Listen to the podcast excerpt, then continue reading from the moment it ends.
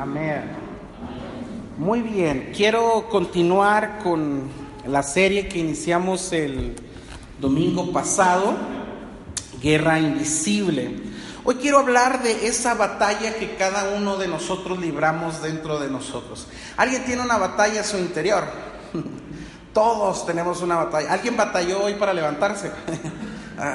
¿Cuántos? Amén. Yo batallé para... ¿Alguien batalla para levantarse y hacer ejercicio? La mayoría, ¿verdad? Batallamos, ¿verdad? La vida es una batalla, amados. Por si no te has dado cuenta, la vida es guerra. Siempre estamos en medio de una guerra, siempre estamos en medio de un conflicto. Si no estamos enojados con el vecino, estamos enojados con la familia. Si no estamos enojados con la familia, estamos enojados hasta con el perro, que a veces no nos hace nada, pero estamos enojados. Estamos en, en medio de un conflicto. ¿Alguien ya se ha dado cuenta que la vida es conflicto? ¿Alguien ha percatado que la vida es difícil, la vida es dura? Y tal vez tú llegaste el día de hoy y te encuentras en medio de un conflicto. Ahora, yo no sé cuál sea tu conflicto, ¿verdad? A lo mejor muchos de ustedes están en conflicto con la suegra, ¿verdad? Y porque la suegra los ha tratado mal y cosas así. Yo no sé, ¿verdad? Pero la vida es conflicto. La vida se trata de una guerra. Ahora, esta no es una guerra eh, palpable, esta no es una guerra, aunque sentimos sus efectos, esta es una guerra invisible, amados. Hay, hay fuerzas que se levantan en contra de nosotros. Hay fuerzas más allá de nuestra comprensión que muchas veces vienen con la finalidad de lastimarnos, de herirnos, de derribarnos, de destruirte.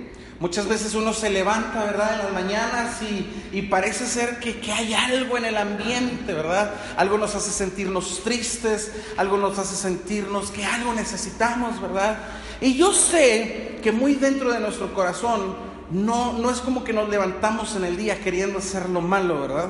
No es como que te despiertas en la mañana y dices, hoy tengo ganas de asaltar tres bancos, ¿verdad? O, ah, hoy tengo ganas de matar a alguien. No, nadie, ¿verdad? Bueno, si discutiste con alguien, a lo mejor puedes levantarte así. Pero la vida es guerra, la vida es conflicto. Y yo quiero estar enseñando sobre esta guerra espiritual que muchos de nosotros tenemos. La Biblia nos dice, amados, que tenemos tres enemigos. Hay tres enemigos principales contra los cuales tú y yo estamos luchando, ¿verdad? Hay tres enemigos que se levantan. Hay enemigos que se levantan contra ti. La Biblia dice que estos enemigos se llaman la carne, que yo prefiero decirlo la tendencia humana de cada uno de nosotros, el mundo, ¿verdad? Esta cultura que nos rodea y también aquel llamado diablo Satanás. Dije diablo Satanás, qué, qué mello. Pero es verdad, tenemos estos tres enemigos. Y la verdad que este mundo cada vez está más difícil. El vivir la vida en este mundo es algo muy complicado, ¿verdad? ¿Saben por qué? Porque un día el pecado, nos dice la Biblia, entró a este mundo. Esta no era la voluntad de Dios, este no era el plan de Dios. ¿Recuerdan? Dios creó un jardín llamado Edén. Y en este jardín la vida era armoniosa. El hombre caminaba con Dios. El hombre se encontraba desnudo con su mujer. ¿Se, imagina qué, qué, bonito puede ser eso? ¿verdad? No había vergüenza, no había culpabilidad, no había morbo, no había, había pureza. Amados, ¿saben por qué tanta gente anhela el cielo? Porque en el cielo así es. En el cielo hay pureza, en el cielo hay transparencia, en el cielo no hay hipocresía, ¿sabías tú? Yo leí un libro así, un tomo así que se llama El cielo de Randy Alcorn y una de las cosas que me llamaba la atención es que el autor dice que en el cielo hay tal transparencia que uno puede leer los pensamientos del otro. O sea, no hay no existe la maldad, no hay maldad en el cielo, ¿verdad? Ahora, tristemente, la tierra no es el cielo. ¿Verdad? Si ya te has dado cuenta, esta tierra no es el cielo. Nada en este mundo es perfecto. Todo está descompuesto, ¿verdad? Todo está arruinado. La tierra está arruinada, la tierra es infértil. La tierra a veces tenemos que hacer muchas cosas para hacerla producir. El tiempo, el clima está arruinado. Tenemos terremotos, tenemos eh, eh, tantas catástrofes en el mundo sucediendo. Aún nuestro propio mundo sufre las consecuencias y los estragos de cuando el pecado entró a este mundo. Todo en la vida está arruinado. Las relaciones están arruinadas. Por mucho que nos amemos, por mucho que digamos, ah, qué bonitos somos, ¿verdad? Y cosas así, está arruinada nuestra relación. A veces solo se requiere una tontería para dejarnos de hablar por meses, para enemistarnos, para odiarnos. Todo en el mundo está descompuesto, nada en este planeta es perfecto. Lo único perfecto que vamos a encontrar en este planeta, ¿sabes qué es? La palabra de Dios. Eso es lo único perfecto. Eso es lo único que no va a cambiar. Todo puede cambiar en esta vida, pero lo que no cambiará será la palabra de Dios. Esa va a permanecer para siempre. ¿Lo sabías? Si hay algo que va a permanecer para siempre es la palabra de Dios. Así que tenemos estos enemigos, tenemos estas fuerzas que luchamos contra ellas, el mundo que nos rodea. Yo recuerdo que cuando era chavo y empezaba, sigo siendo chavo, cuando era más joven, lo voy a decir así, recuerdo que, no hombre, mi talón de Aquiles era el baño, me encantaban los santos, me, me, me gustaban, ¿verdad? Yo era de esos que se subían la tarima y el, era el party boy, era el chico fiesta. Y, y una de las cosas que más me jalaban era la música. Yo siempre traíamos que, yo traía unas garras de carro, pero eso sí, el sonido, todo lo que da, nomás retumbaba la lámina, traía más, más sonido que carro, pero me encantaba y esto me jalaba, era una fuerza de gravedad. De hecho yo decía, no, yo no quiero ser cristiano, porque no, los cristianos no bailan, ¿cómo no? Sí bailamos, ¿verdad? Pero no, no en esos lugares, ¿verdad? Pero me jalaba, había una fuerza de atracción que me jalaba. Pero luego de repente me di cuenta que, que no solo el mundo era mi enemigo, sino que la misma tendencia en mí. Ahorita lo vamos a ver, pero te quiero hablar de que tú eres tu propio enemigo. A veces tú eres el, el que solito estás acabando contigo. A veces no es ni el diablo, amada. Somos bien amantes de echarle la culpa a todo el diablo. Hermano, ¿cómo estás? Bien mal. Es que el diablo, hermano. Ah, el diablo ni, a veces ni te fuma, hombre. A veces somos nosotros solos los que estamos ahí metiéndonos en problemas. Y en esta serie quiero tratar de enseñar todo eso. En, las futuras clases quiero hablar de, de, lo que son los ángeles, lo que hacen, quiero hablar de lo que son los demonios y qué hacen.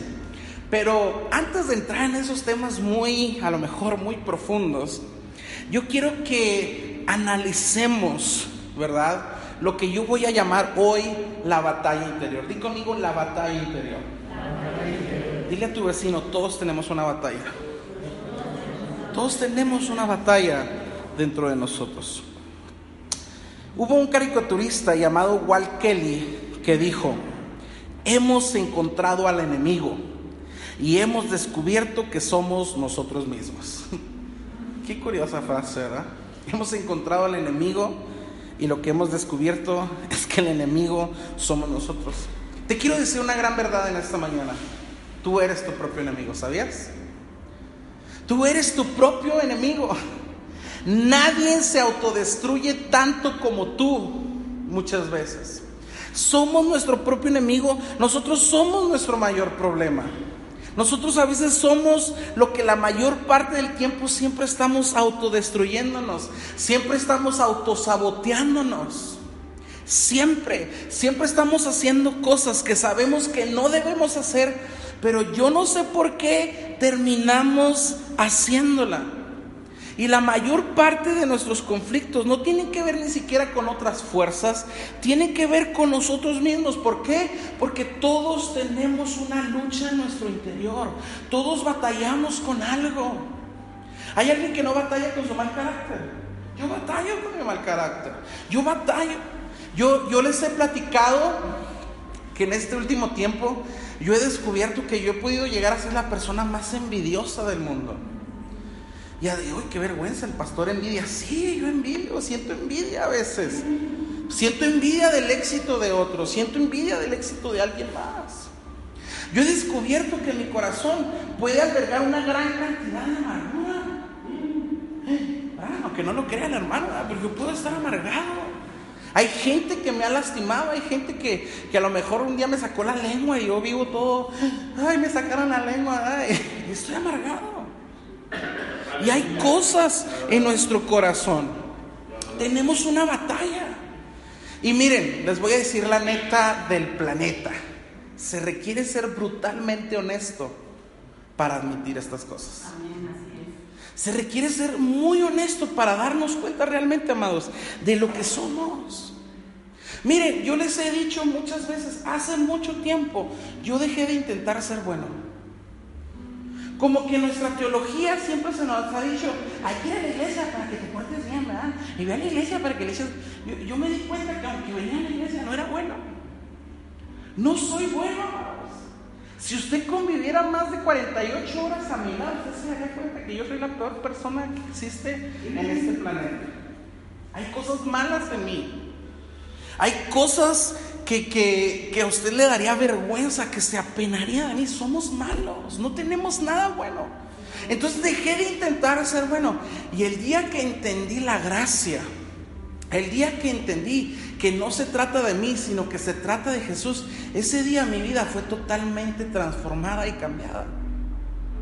¿Verdad? No somos buenos. No intente ser bueno porque se va a frustrar. Se va a dar cuenta que por más que lo intente, no va a poder ser bueno.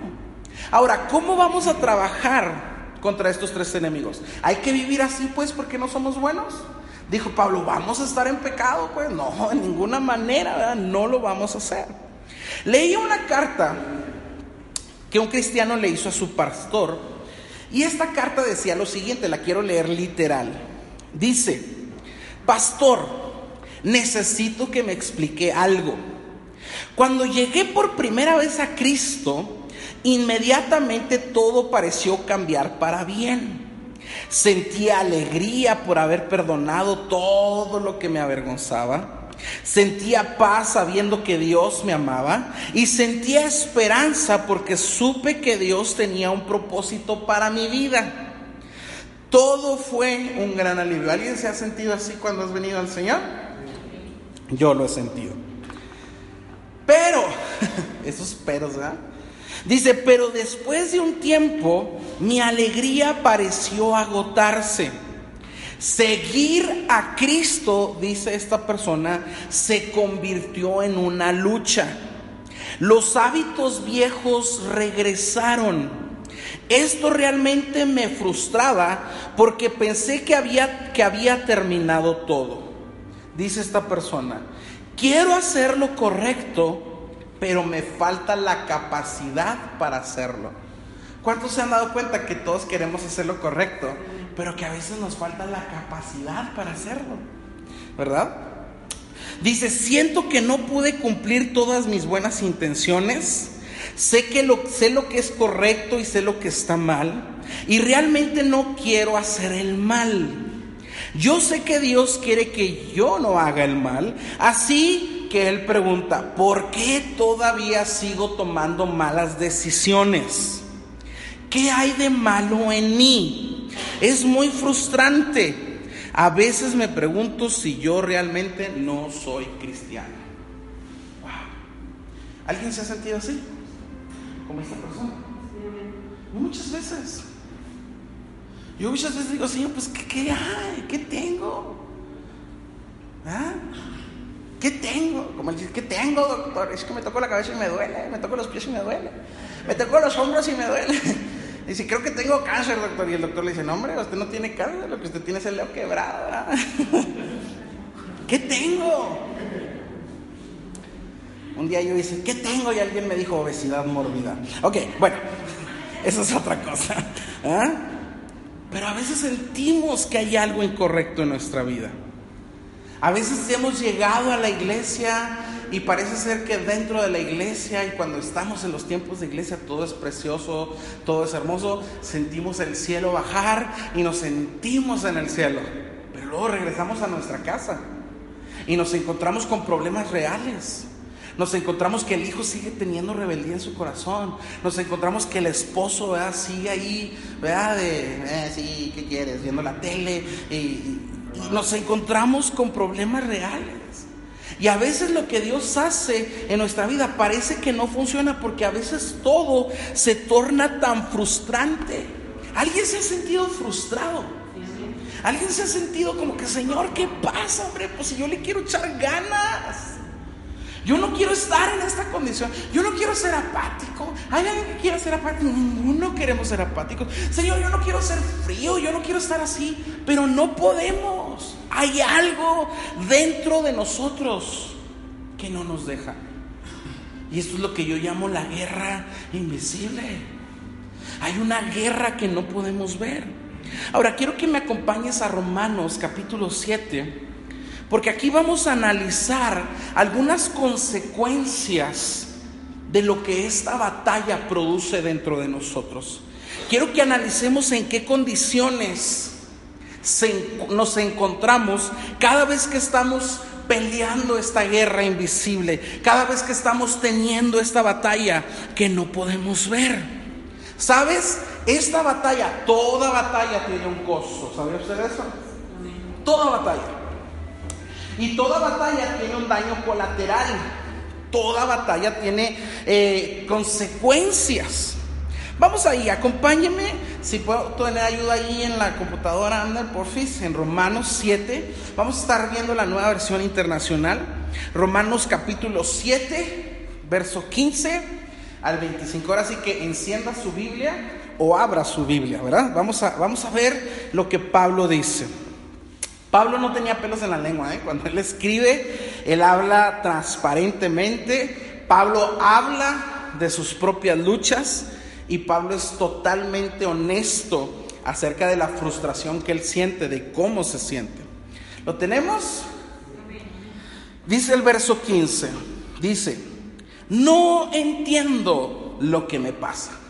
Wow. Pablo.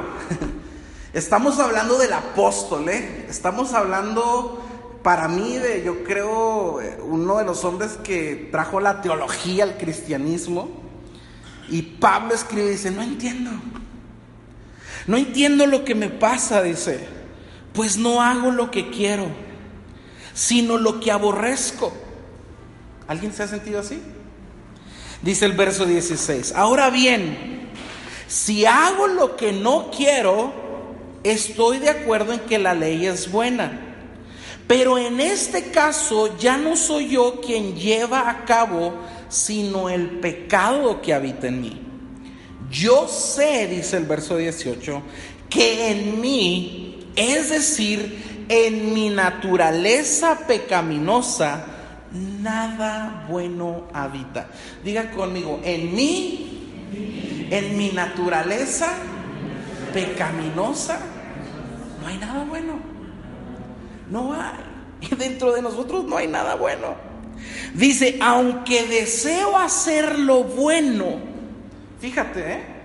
el mismísimo apóstol Pablo, el apóstol a los gentiles, el que causó, el que está escribiendo aquí la mayor parte del Nuevo Testamento está diciendo, aunque deseo hacer lo bueno, no soy capaz de hacerlo. Wow. Verso 19.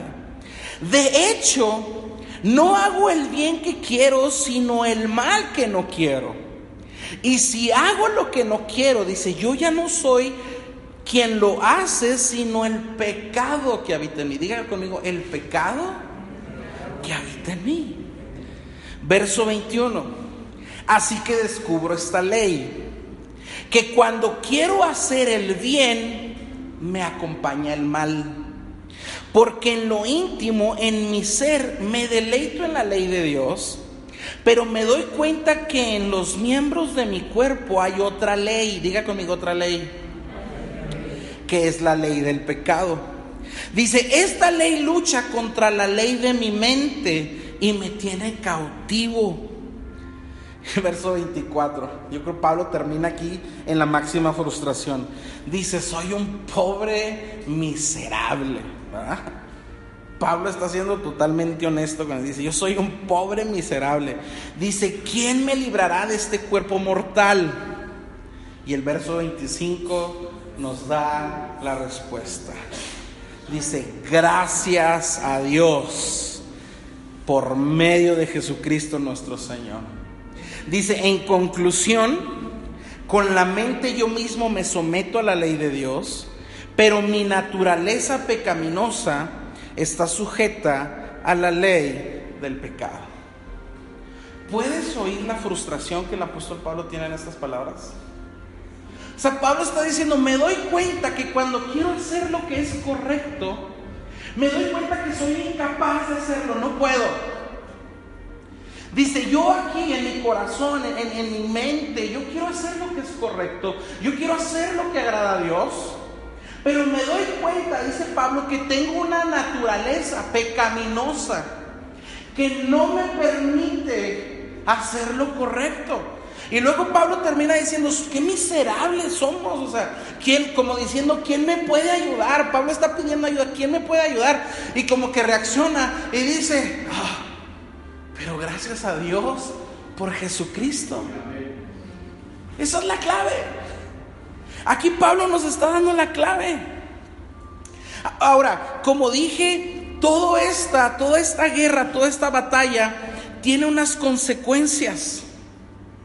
Y te quiero enseñar un par de cosas hoy. Número uno, cuando tú tratas de agradar a Dios por tu propia fuerza, créeme, vas a terminar frustrado. Cuando tú trates de agradar a Dios por tu esfuerzo, por tu mérito, porque dices, yo hoy le voy a echar muchas ganas, te vas a dar cuenta que en el camino vas a hacer algo que no te va a dejar llegar a la meta. Y te vas a sentir frustrado, te vas a sentir fracasado porque lo estás intentando en tus fuerzas. Y vas a descubrir, número dos, que cuando intentes cambiar las cosas en tu vida que son malas por cosas buenas, aun cuando lo hagas en una buena voluntad, no va a funcionar. Porque hay una naturaleza en mí. ¿Alguien se siente identificado con eso que estoy diciendo? Todos. Todos batallamos, todos tenemos una lucha. Ahora, yo quiero que veamos el costo de esta batalla. Te quiero hablar de seis consecuencias. Seis consecuencias emocionales que produce nosotros esta batalla. Número uno, confusión. Cuando tú y yo estamos en esta batalla de entre hacer lo bueno, hacer lo malo y estamos peleando con esta naturaleza, número uno, muchos de nosotros nos sentimos confundidos. Mira, Ve ahí el verso 15. Dice Pablo, no entiendo lo que me pasa. O sea, hay una confusión, dice, pues no hago lo que quiero, sino lo que aborrezco. ¿Verdad? No entiendo. ¿Sabes? En todo este pasaje, en todo Romanos 7, Pablo usa la palabra yo 27 veces. ¿Sabías eso? Cuéntalos. Es que yo, y cuando yo, y yo quiero, y yo, y yo le voy a echar ganas, y yo, y yo. 27 veces en Romanos 7 está la palabra yo. Y lo único que el yo produce es confusión, es desánimo, es frustración. Ahorita lo vamos a ver más adelante. Pablo está aquí perplejo. Dije, yo no entiendo. Yo no entiendo por qué, Señor. Yo no entiendo. Yo quiero echarle ganas. Yo quiero ser apasionado. Yo quiero amarte. Yo quiero orar. ¿Cuántos han dicho, yo me quiero levantar a las 5 de la mañana a orar? ¿Ah? ¿Cuántos dijeron, yo este año voy a leer la Biblia completa? ¿Cuántos dijeron, yo este año voy a diezmar? ¿Ah? Y yo, y yo, y yo, y nos damos cuenta que el yo, el yo no puede. El yo no puede y esto causa confusión. Muchos cristianos viven confundidos en su vida cristiana y llegan a creer y decir, pues yo ni soy cristiano. Pues al final de cuentas, cuando quiero hacer lo bueno me doy cuenta que no puedo. ¿Para qué? ¿Eh? ¿Para qué voy a la iglesia si todo ni cambio? ¿Eh? ¿Quién ha pensado así? No lo diga, no dígame. Pero yo sé que algunos han pensado así. ¿Por qué? Porque desconocemos nuestros propios motivos. Porque hay cosas malas. Pablo dice, yo no entiendo. Y a veces a mí me pasa también, yo digo, Señor, yo no entiendo. Señor, pues si ayunamos, si oramos, si hemos ido a toda la ciudad, porque esto no crece, yo no entiendo. Pasa. Y estamos confundidos. Señor, pero he hecho lo correcto, he hecho lo que me has pedido. Lo he cumplido al pie de la letra, he sido bueno, le he echado ganas. Mira, Señor, hasta allá, perdoné a mis enemigos, ve qué bueno soy, ve qué magnánimo soy. Y nada pasa. No entiendo. Hay confusión. Pero no solo la confusión es una consecuencia, número dos, hay culpa, hay vergüenza. Ve lo que dice el verso 16. Ahora bien dice, si hago lo que no quiero, estoy de acuerdo en que la ley es buena, ¿verdad? Y esto causa en nosotros culpabilidad, vergüenza. Porque lo que muchas veces sucede cuando tratamos de librar una eh, batalla espiritual con herramientas humanas, diga conmigo herramientas humanas. Cuando queremos librar una batalla espiritual con herramientas humanas, o para que me entiendas, con fuerza de voluntad, nos vamos a sentir muchas veces avergonzados y culpables porque te vas a dar cuenta que la fuerza de voluntad no es suficiente. Di conmigo, la fuerza de voluntad no es suficiente. No es suficiente. No es. Yo tengo más de cinco años queriendo ponerme a dieta y la fuerza de voluntad, ¿qué crees? No ha sido suficiente. No es. Y lo sabes cómo termino después de comerme tres kilos de chuleta. No es cierto, no me como eso. ¿Ah? Culpable avergonzado. Sí, volví a fallar. Me volví a equivocar, Señor. ¿Verdad? Pasa, sucede. ¿A poco no? Dígame si estoy mintiendo. ¿Estoy mintiendo? No, no estoy mintiendo, estoy diciendo la verdad. Ahora, no solo culpabilidad y vergüenza, la tercera consecuencia de esta guerra es que sentimos un impulso y una adicción. Nos volvemos esclavos del pecado. La Biblia dice, quien practica el pecado es esclavo del pecado. Se hace una adicción. Observa el verso 17. Dice, pero en este caso, dice, yo ya no, dice, yo no soy quien lo lleva a cabo, sino el pecado que habita en mí. ¿Sabes? Lo que sucede cuando tú haces las cosas una y otra y otra vez, termina convirtiéndose en un hábito. Te lo voy a, explicar en palabras cheriquianas, terrenales, para que entiendas. Yo he observado personas que faltan un domingo a la iglesia y se les hace fácil faltar el segundo. Y luego el tercero. Y luego ya se hace una costumbre. Yo he observado personas, ¿verdad? Que empiezan con un algo sencillo y lo repiten una y otra vez y se vuelve en algo esclavizante. Yo he descubierto que cuando empiezo una serie, me vuelvo esclavo a la serie. Estoy ahí. Estoy con el Netflix a todo lo que da. Y no lo puedo dejar. Y es que la que va a seguir en. La novela, señoras, ¿verdad? ¿Cómo no perderse el capítulo que sigue, verdad? Y se vuelve en una adicción. El face. Un día dijimos, vamos a ayunar de Face. ¿Y sabe quién fue el más que más oposición puso? Yo, el pastor. Yo dije, ¿el Face? Ah, mejor ayunamos de Twitter. ¿El Face? ¿Es en serio? Está, está ¿verdad? En un año. El Face. ¿Cuántas veces nos oímos de Clink? Estamos ahí. Estamos ahí. se vuelve una adicción, se convierte en algo que nos esclaviza. Muchas veces puedes tener buenas intenciones, pero parece que no podemos llevar a cabo buenas obras porque se vuelven una adicción. ¿Sabía que hay gente que se ha convertido adicta a la mentira? Hay mitómanos. Hay gente que dice una mentira y le es muy fácil decir la segunda. Y la tercera y a veces inventan toda una telenovela. Y lo peor de todo es que la creen, o sea, terminan creyendo su propia mentira, terminan viviendo su propio error. ¿Sabe por qué? Porque tenemos una inclinación dentro de nosotros para hacer las cosas mal. ¿Cuántas veces hemos dicho, Señor, hoy lo voy a hacer diferente? Pero la verdad es que no es cierto, seguimos haciendo lo mismo. Ahora, ¿sabe cuál es el problema con el pecado? Con esta tendencia, con este hábito. El problema es que el pecado es efímero, es temporal. El problema con el pecado y con esta adicción es que la causa, la paga, será la muerte.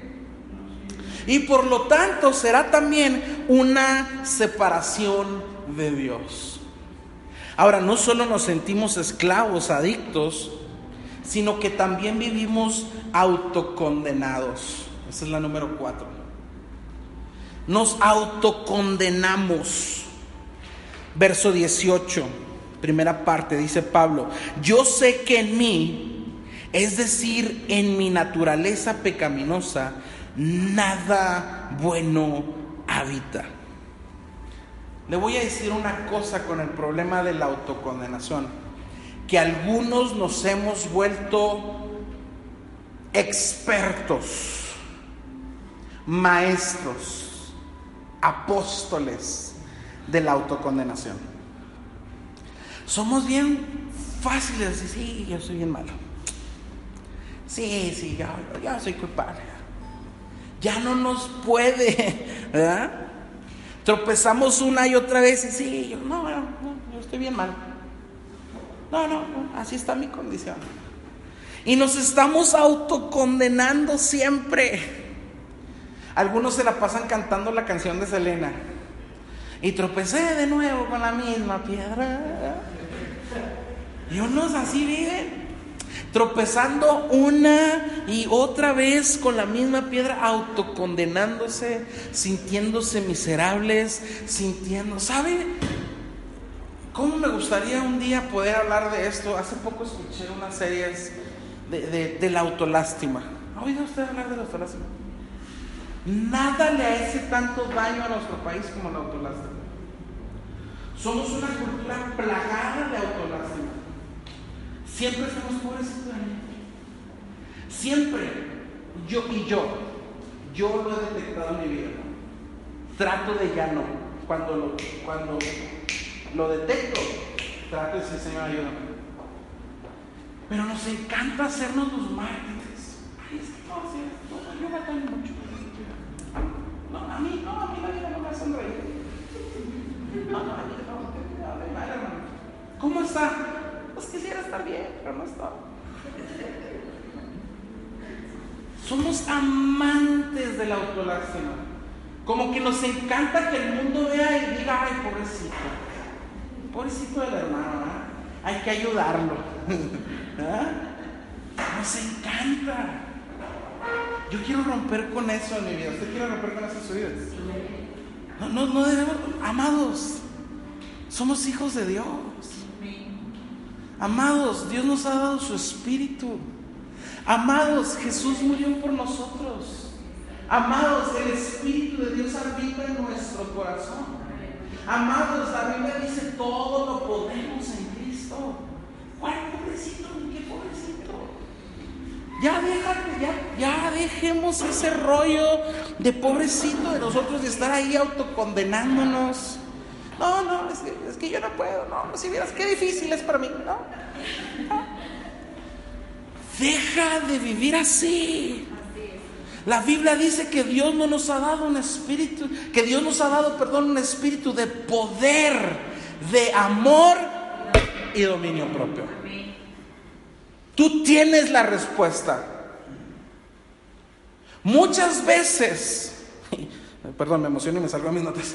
Pero muchas veces preferimos la autocondenación, la autolástima, que el afrontar la realidad de nuestro corazón. No, es que yo estoy en una situación mal y la verdad pues es que no puedo salir de esta onda. ¿Qué pasa? Hay poder, hay dominio propio a nosotros. Fuimos hechos a la imagen, a la semejanza de Dios. Así como Dios crea, nosotros podemos crear. No en la manera de Dios, pero lo tenemos. Dios nos dio una mente, una personalidad, fuerza. Podemos. ¿Alguien, ¿alguien cree que podemos? Yo creo que se puede. Dios está con nosotros, hermanos. Échele ganas. Número 5. Sentimos frustración. Verso 18 al 20 dice, aunque deseo hacer lo bueno, dice Pablo, no soy capaz de hacerlo. De hecho, no hago el bien que quiero, sino el mal que no quiero. Y si hago lo que no quiero, yo ya no soy quien hace, sino el pecado que habita en mí. Aquí Pablo está frustrado, dice, quiero hacerlo, pero no soy capaz de hacerlo. ¿Sabes? La frustración, diga conmigo la frustración, es la señal de un cristiano que ha tratado de vivir en su propio poder y en su propia fuerza. Esa fue directa. ¿Ah? La frustración es el resultado de hacer las cosas en nuestra propia fuerza y en nuestro propio poder. La pregunta es, ¿quién te dijo a ti que iba a ser en tus fuerzas? ¿Quién nos dijo? No le habló Dios al profeta Zacarías y le dijo, Zacarías, no es por fuerza, no es con ejército, no es con espada, es con mi espíritu. Es con mi poder. No le dijo Dios a Pablo, bástate mi gracia. No, no, esto debería ser una palabra suficiente para nosotros. Señor, me basta tu gracia, gracias. Con tu gracia la tengo. Dice, porque mi poder se perfecciona en tu debilidad. No dice la Biblia, diga el débil, fuerte soy. Estoy diciendo mentiras. Entonces, ¿por qué hemos vivido una mentira? Porque hemos decidido creer esa mentira. Esa es la señal, amados. Si tú estás frustrado el día de hoy y te encuentras frustrado la verdad que te tengo que decir es que estás frustrado no porque lo estás haciendo en el Señor. Estás frustrado porque lo has hecho en tus propias fuerzas. Y ese es para mí primero. Yo a veces he querido hacer crecer esta iglesia en mis propias fuerzas. A veces he querido hacer eventos en mi propia habilidad. ¿Sabes cuál es el problema a veces de saber tanto? ¿Lo quieres saber? Está fluyendo. A veces el problema de saber tanto es que nos convertimos en administradores de lo que ya sabemos hacer. Y perdóname, yo no quiero administrar lo que ya sé. Si quiero vivir en lo sobrenatural, si quiero vivir en otra dimensión en el Señor, tengo que bajarme de la barra, tengo que aprender cómo. Y tengo que aprender a vivir por fe. Y tengo que empezar a creerle más a Dios, a dejar de hacer una vida, un administrador. Cuando mi esposa y yo llegamos aquí al próximo, yo me sentía como el apóstol a las galaxias. No, yo vengo de una super iglesia, de una mega iglesia. No, hombre, nuestra iglesia, qué cosa, súper chido. Yo ya sé. Abrir células, yo sé abrir células. Manejar multitudes, manejar multitudes. ¿Eh? Yo le decía a 600 jóvenes para allá, 600 jóvenes. ¿Me explico? Vengo de una iglesia grande. Vengo de un grupo de jóvenes Yo, yo me sentía capaz.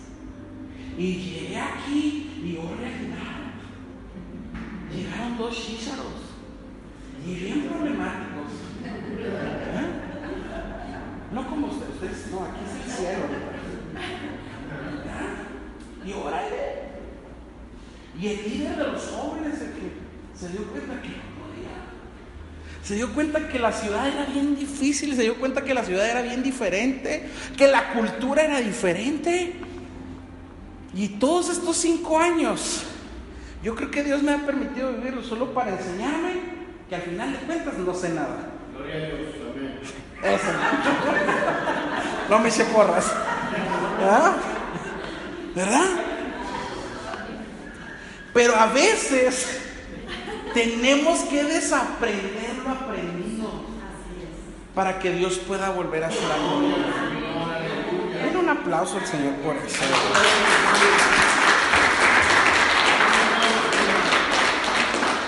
Tenemos que desaprender lo aprendido para que Dios pueda volver a llenar. Tenemos que vaciar nuestro odre, amados, para que pueda venir lo nuevo de parte del Señor. Muchas personas no están recibiendo el vino nuevo de Dios porque están aferrados a su odre viejo. Y no puede ser así, no funciona. Terminamos frustrados. La Biblia llama a esto la ley del pecado. ¿Sabe? La ley del pecado es como la ley física de la gravedad. Las dos nos atraen, las dos nos tratan de bajar, las dos nos envejecen, las dos nos deterioran, nos roban. Y por eso hemos caminado frustrados. Ahora, no solo hemos caminado frustrados, número 6, hemos sentido desánimo y desesperación. ¿Alguien se ha sentido desanimado y, y perdón, desesperado? Yo muchas veces. Verso 21 y 23, dice Pablo, así que descubro esta ley, que cuando quiero hacer el bien me acompaña el mal. Órale. O sea, yo quiero hacer lo bueno, pero me doy cuenta que también me va acompañando el mal. Dice, porque en lo íntimo de mi ser me deleito en la ley de Dios, pero me doy cuenta que en los miembros de mi cuerpo hay otra ley, que es la ley del pecado. Dice, esta ley lucha contra la ley de mi mente y me tiene cautivo. Como que Pablo ya está aquí bien desanimado, ¿no? Como que dice, híjole, pues es que sí, no, e, es verdad, no puedo. Estoy frustrado, se, siente miserable, ¿quién me puede ayudar? Quiero hacer lo bueno, pero no puedo. Sí le estoy hablando a alguien en esta mañana. ¿Verdad que así nos sentimos? Y parece ser que la batalla se pierde y parece ser que nos sentimos frustrados, desanimados. Pero lo que Pablo está aquí tratando de decirnos es que él no está discutiendo cuál es el costo de la batalla, sino que él está viendo cuál es la causa y la consecuencia de esta batalla. Y Pablo llega a esta conclusión, me doy cuenta que tengo dos naturalezas. Diga conmigo, tenemos dos naturalezas. Hay una ley del Espíritu que nos lleva a hacer lo bueno. Pero mi segunda naturaleza se llama pecado. Y no puedo. Aunque quiero hacer lo correcto, no puedo. Quiero orar más, pero no puedo. Quiero amar más a Dios, pero no puedo. Soy pecador. ¿Qué hago? Ayúdenme. ¿Verdad? Así me siento. Tenemos dos naturalezas. Nuestra vieja naturaleza es con la que nacimos. ¿Verdad? Es con la que venimos a este mundo, una naturaleza caída, una naturaleza pecaminosa. Pero cuando venimos a Cristo, nacimos de nuevo. Nos convertimos ahora en creyentes. Y ahora esta nueva naturaleza quiere hacer lo correcto, pero todavía tengo la vieja naturaleza. Mira, es como una computadora, ¿verdad? Tú y yo venimos a Cristo, pero nadie nos reseteó. Nadie nos, formató el cerebro. Hay muchos que creen que cuando vienen a Cristo le lavan el cerebro, pero eso no es cierto. Nadie nos resetea el disco duro. Los programas que teníamos, los virus que teníamos, siguen ahí. Estamos infectados, somos una computadora infectada por llena de virus. A lo mejor nos metieron un, hardware nuevo, a lo mejor nos dieron ¿verdad? más memoria RAM. Pero seguimos batallando. Los que saben de computación, tú, tú sí me entiendes, ¿verdad, Adrián? Eso. Ingeniero en sistemas digitales de riego computarizados. ¿Ah? ¿Sí sabía usted que yo estudié ingeniería en sistemas de jardines digitales? Muy bueno. Y la causa es que tenemos dos naturalezas. Pablo dice, descubro esta ley, quiero hacer lo bueno, pero me acompaña el mal, porque en lo íntimo de mi ser me deleito en la ley de Dios, pero me doy cuenta que en los miembros en mi cuerpo hay otra ley, que es la ley del pecado. Y estoy en una lucha entre la mente y estoy cautivo. Es como alguien dijo y explicó una vez, es como si yo tuviera dos perros dentro de mí, uno es blanco y uno es negro. Y alguien preguntó, y estos dos perros se la pasan peleando. Y si alguien pregunta, ¿quién gana? La respuesta es muy sencilla. ¿Saben quién gana? A quien alimenta más. A quien alimenta más. La pregunta es, ¿a quién alimentas más? ¿Alimentas más el pecado o alimentas más e-, este nuevo espíritu que Dios nos ha dado? Ahora déjame decirte que el problema sigue siendo tú. El problema es tu problema. Debido a que la fuerza de voluntad no es suficiente para derrotar nuestra vieja naturaleza. Si piensas que puedes cambiar porque simplemente quieres cambiar, te vas a dar cuenta que no puedes cambiar. Y muchas veces saber lo que tienes que hacer no es suficiente para cambiar. ¿Cuántas personas saben lo que tienen que hacer? Muchas veces sabemos lo que tenemos que hacer, pero aún el saber lo que tengo que hacer no es suficiente para cambiar. Necesito, pero no es suficiente. Usted necesita venir más, hermano. Y usted es especial más que todos. ¿Me Entonces Pablo dice, miserable, ¿quién me puede librar? y termina diciendo, pero gracias a Dios por Jesucristo. Aleluya, gracias a Dios por Cristo. Gracias a Dios por Jesús. Gracias a Dios por Él.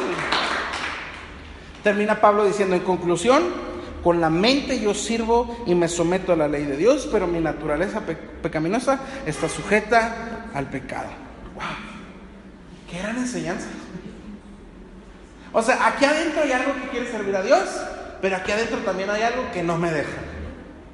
Qué gran verdad. Ahora, lo bueno de las buenas noticias es que primero se anuncian las malas noticias. Porque si no le doy las malas noticias, usted no va a saborear lo que es una buena noticia, ¿me entiende? ¿Me explico? Cuando usted va al médico, el médico no le dice, pues a morir, enfermo. El médico también no solo le da el diagnóstico, le da también que, sino que gacho, ¿verdad? sino que cruel. Mi pregunta es, ¿quiere usted saber la buena noticia en esta mañana? Dios nos ha dado en su palabra la clave para la victoria. La pregunta del millón es, en esta tarde, no tenemos tanta habla, ¿verdad? La pregunta es, ¿quiere usted saber la clave? Se lo voy a decir en tres sencillas cosas. Número uno, ¿usted quiere saber qué hacer con esta batalla? Número uno, usted y yo debemos profundizar nuestro conocimiento de Cristo. Usted y yo tenemos que conocer más a Jesús. Pablo dice, gracias a Dios por Jesucristo. Jesucristo es la respuesta. Jesucristo es la clave. Jesucristo es la clave para vencer esta batalla. La Biblia dice que la vida cristiana es una carrera y que esta carrera la corremos poniendo nuestros ojos en Jesús, el autor y el consumador de nuestra fe. Está en Jesús. Entonces, si quiero librar esta batalla, yo debo profundizar mi conocimiento de Cristo. Déjeme le digo algo. Cuando usted no era cristiano, no digo cristiano de religión, sino cristiano de que sigue a Cristo, usted tenía una sola naturaleza. Usted era pecador. Entonces, cuando usted no era cristiano, no había problema. Porque usted no tenía conflicto. ¿Me explico? Pero cuando usted vino al Señor, usted se metió a una guerra. ¿Verdad? Esto no se lo dicen cuando le dicen, venga Jesús y todos sus problemas se van a curar. Eso es mentira. Cuando usted viene a Cristo, usted se mete a una batalla. Porque Cristo empieza a cambiar esta naturaleza. Y uno creyente no tiene problemas porque no tiene una batalla que pelear. Ahora, el problema es que no es suficiente tener a Cristo en nosotros, porque Cristo no solo quiere ser un residente de nuestra vida, Él quiere ser el gobernador de nuestra vida. ¿Me explico?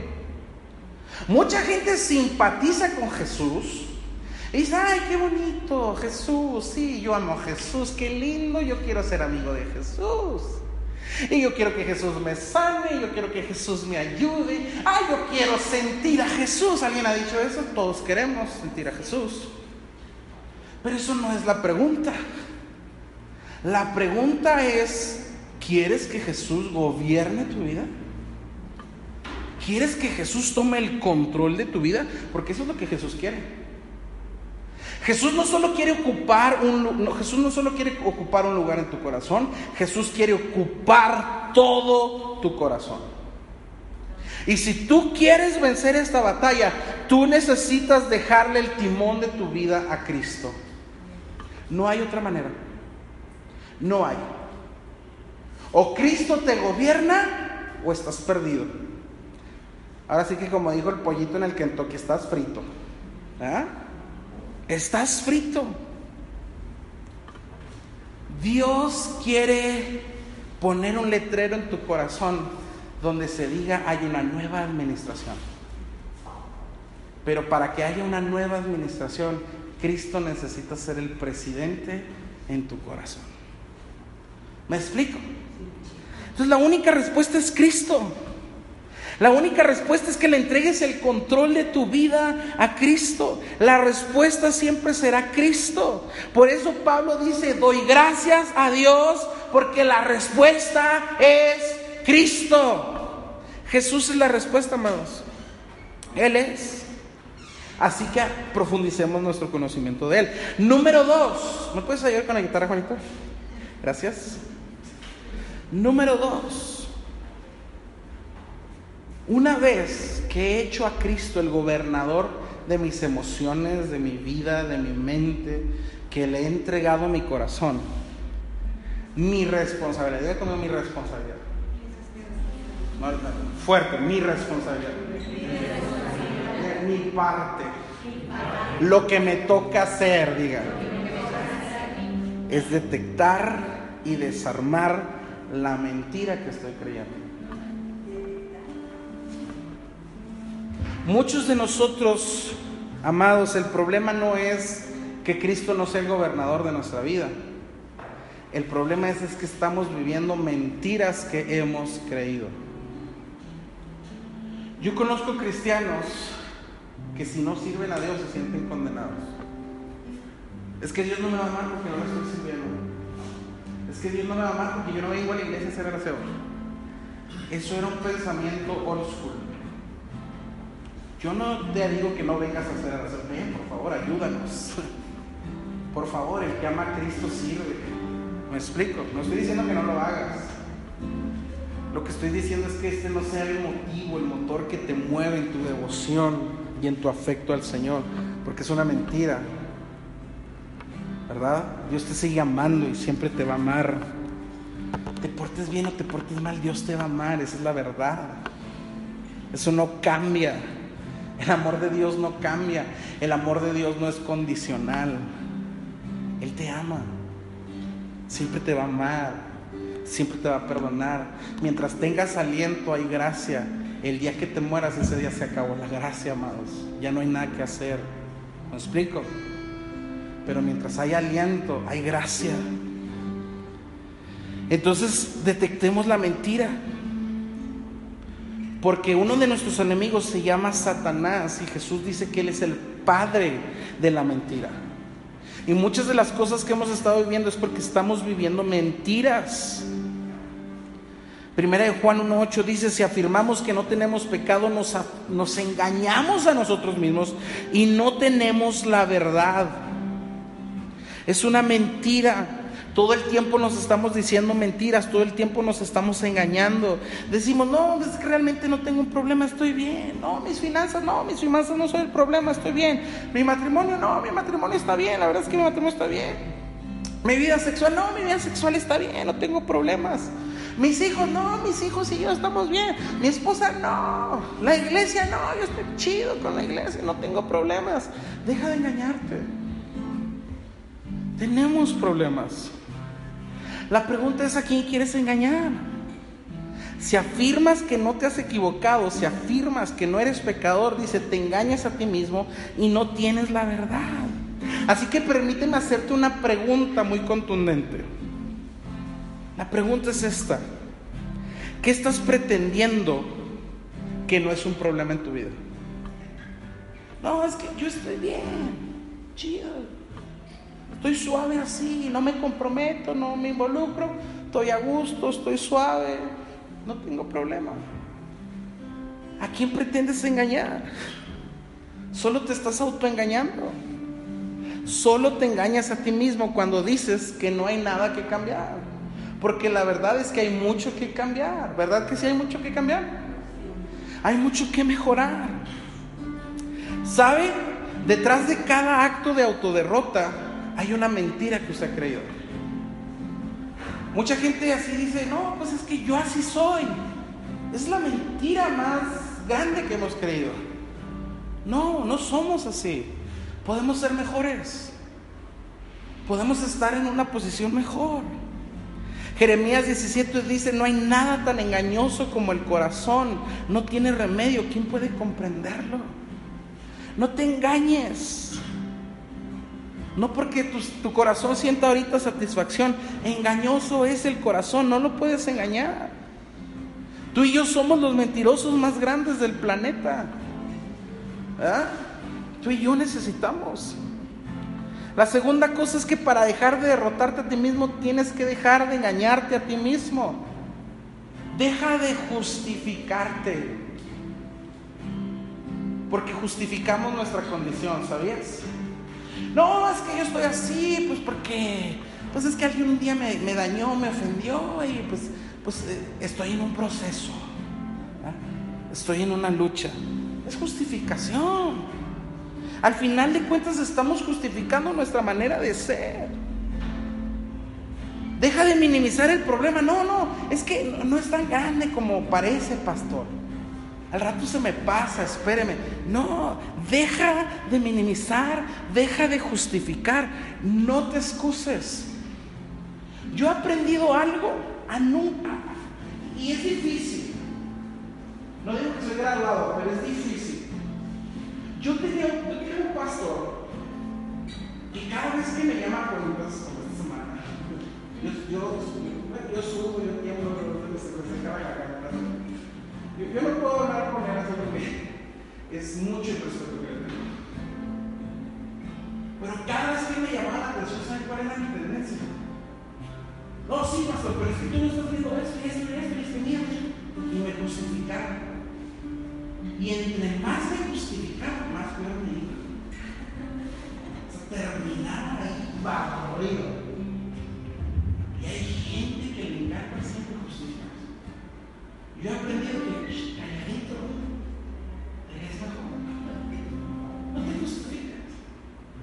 Mi esposa sabe esa ley.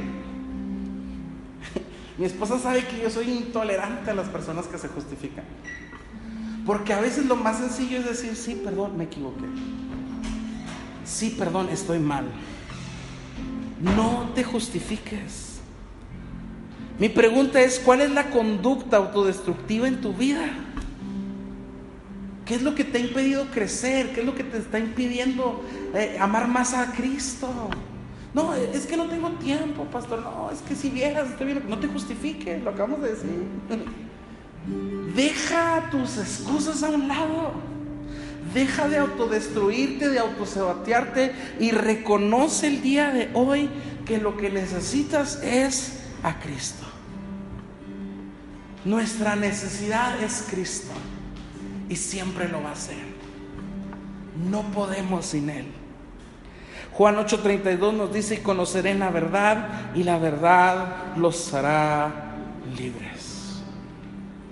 Número 3, perdón, antes de pasar al número 3, nunca serás libre hasta que admitas la verdad.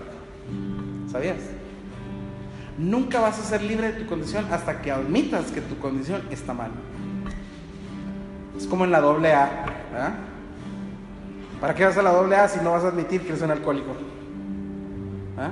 No, no, es que yo no soy alcohólico. Tomo de vez en cuando, pero no soy alcohólico. Aquí viene, pues. Aquí viene la iglesia si no va a admitir que necesita Cristo. Número 3. Y este es el consejo supremo, y con esto termino. Cuando usted se encuentre en medio de una batalla, el máximo consejo que te puedo dar es ten un compañero de batalla.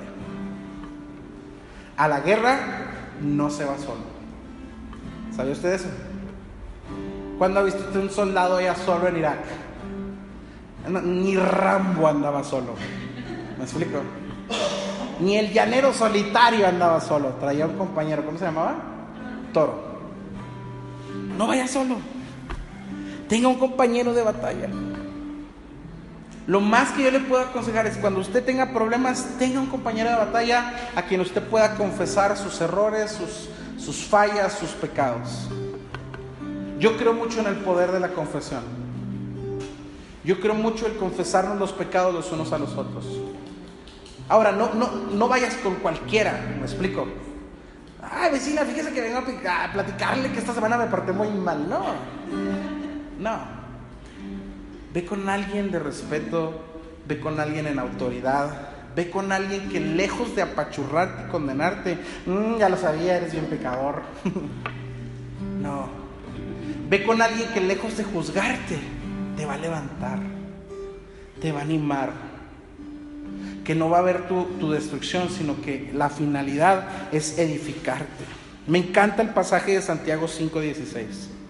Dice, por eso, confiénsense unos a otros sus pecados y oren unos por otros para que sean sanados. La oración del justo es poderosa y eficaz. ¿Sabes? Cuando tú y yo fallamos y venimos a Dios y confesamos nuestros pecados, Dios nos perdona. Pero a veces no solo es necesario el perdón, a veces también es necesaria la sanidad. Y la sanidad solo se puede producir con otra persona. La Biblia dice, con fierro con fierro se afila, así el hombre con hombre se afila. ¿Se agusta? ¿Por qué? Amigos, necesitamos hacer comunidad. Esta iglesia va a ser fuerte el día que seamos, que tengamos comunidad. El día que la iglesia vea una iglesia en comunidad, amándonos, tolerándonos, respetándonos, amándonos, ese día Jesús dijo, el mundo va a creer. El mundo cree cuando hay unidad en la iglesia. El mundo cree cuando nos amamos. El mundo cree cuando nos ve unidos juntos. Y no soy políticos, pero ahora sí que la unión hace la fuerza. ¿Ah? Estemos juntos. Aprenda a vivir en comunidad. A mí no me impresiona la gente que sabe mucho. Usted puede saberse la Biblia al revés y al derecho, pero si usted no se relaciona, si usted no hace comunidad, algo está mal en su corazón. ¿Me explico? Conviva unos con otros. ¿Por qué no cierra sus ojos? Vamos a orar. Padre, gracias. Gracias por tu palabra, gracias por tu verdad. Gracias, Señor, porque la verdad, conocer la verdad, nos hace libres. Señor, en nuestro corazón hay una batalla, hay una lucha. Batallamos, peleamos, luchamos, sentimos envidia, nos amargamos, sentimos odio, rencor. Señor, hay pecado en nosotros, esto es verdad, Señor. No podemos engañarte, tú nos conoces y sabes lo que hay en el corazón. Señor, pero te damos gracias por Jesucristo. Te damos gracias, Señor, por la salvación que viene a través de él. Gracias, Señor, porque tu palabra declara que si confesamos nuestros pecados, Tú eres fiel y justo para perdonar nuestros pecados y librarnos de toda maldad. Señor, gracias por Jesucristo. Gracias por la sangre. Gracias por la misericordia, Señor. Gracias por la gracia, por el favor que me ha sido dado. Gracias por el Espíritu Santo, Señor, que me alienta, me da fuerzas, me da poder, me da amor, me da dominio propio, Señor. Gracias. Señor, gracias por esto. Ayúdanos a vencer la tendencia humana. Ayúdanos a librar la batalla que hay en nuestro interior. Señor, que ninguno de nosotros se justifique más. Que ninguno de nosotros se excuse más en su condición. Que ninguno de nosotros deje de poner una excusa, una justificación. Señor, ayúdanos a cambiar. Ayúdanos a ser mejores cada día. Ayúdanos a vivir una vida plena, la vida en abundancia, la vida, Señor, donde fluyen ríos de agua viva de nuestro interior, Señor. La vida de Cristo en cada uno de nosotros, Señor. Ayúdanos. Padre, ayuda a los débiles, ayuda a los débiles en la fe, Señor. Fortalece nuestro espíritu, fortalece nuestra mente, ayúdanos a vencer, ayúdanos a triunfar, Señor. Ayúdanos a caminar en victoria, Señor. Oh, por el poder de tu Espíritu Santo, Señor. Oh, sí, Señor, gracias. Gracias. ¿Por qué no te levantas? Te pones de pie. Oh, gracias, Señor. Gracias por Cristo. Dile gracias por Cristo. Gracias por su vida, Señor. Gracias por todo lo que haces, Señor. Te amamos, te adoramos, te bendecimos. Oh, vamos, amado, levanta tus manos y dale gracias a Él. Dale gracias a Él, es por Cristo. La respuesta está en Él. Él es, Él es lo que nuestra alma necesita.